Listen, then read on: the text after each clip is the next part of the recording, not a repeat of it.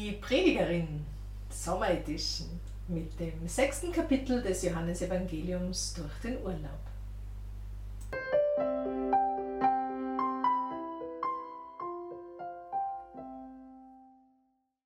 Aus dem Johannesevangelium 6, 24 bis 35.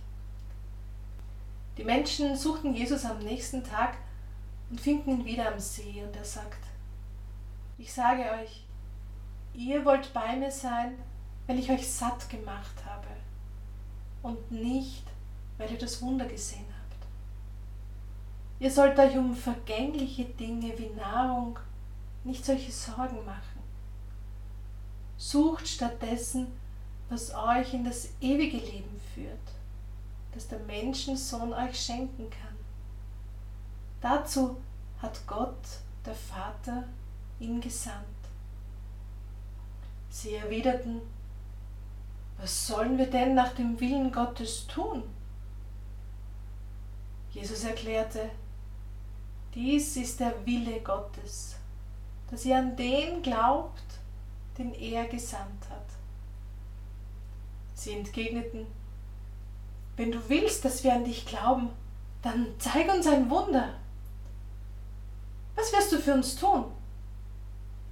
Immerhin haben unsere Vorfahren auf ihrer Wüstenwanderung Manna gegessen. In der Schrift heißt es, Mose gab ihnen Brot vom Himmel zu essen. Jesus sagte, ich versichere euch, nicht Mose hat euch das Brot vom Himmel gegeben, sondern mein Vater gibt euch das wahre Brot vom Himmel. Das Brot, das Gott gibt, ist der, der vom Himmel herabkommt und der Welt das Leben gibt. Herr, sagten sie, gib uns dieses Brot an jedem Tag unseres Lebens. Jesus erwiderte, ich bin das Brot des Lebens. Wer zu mir kommt, wird nie wieder hungern. Wer an mich glaubt, wird nie wieder Durst haben.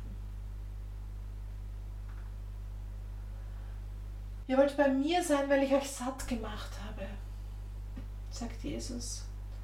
Und er versucht den Menschen zu erklären, dass nicht der volle Bauch sein Auftrag ist, sondern das Vertrauen, den Glauben, die Geborgenheit in Gott wiederherzustellen.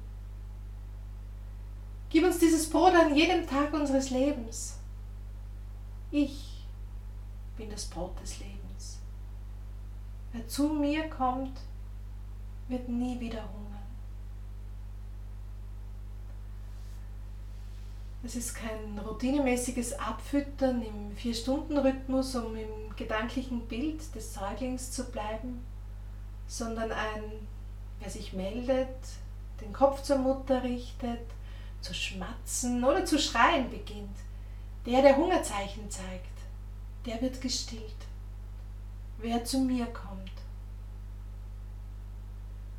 wer Gott als den Stiller seines geistlichen Hungers in der Tiefe seines Seelengrundes gefunden hat, wird nie wieder nach etwas anderem Hunger oder Durst haben.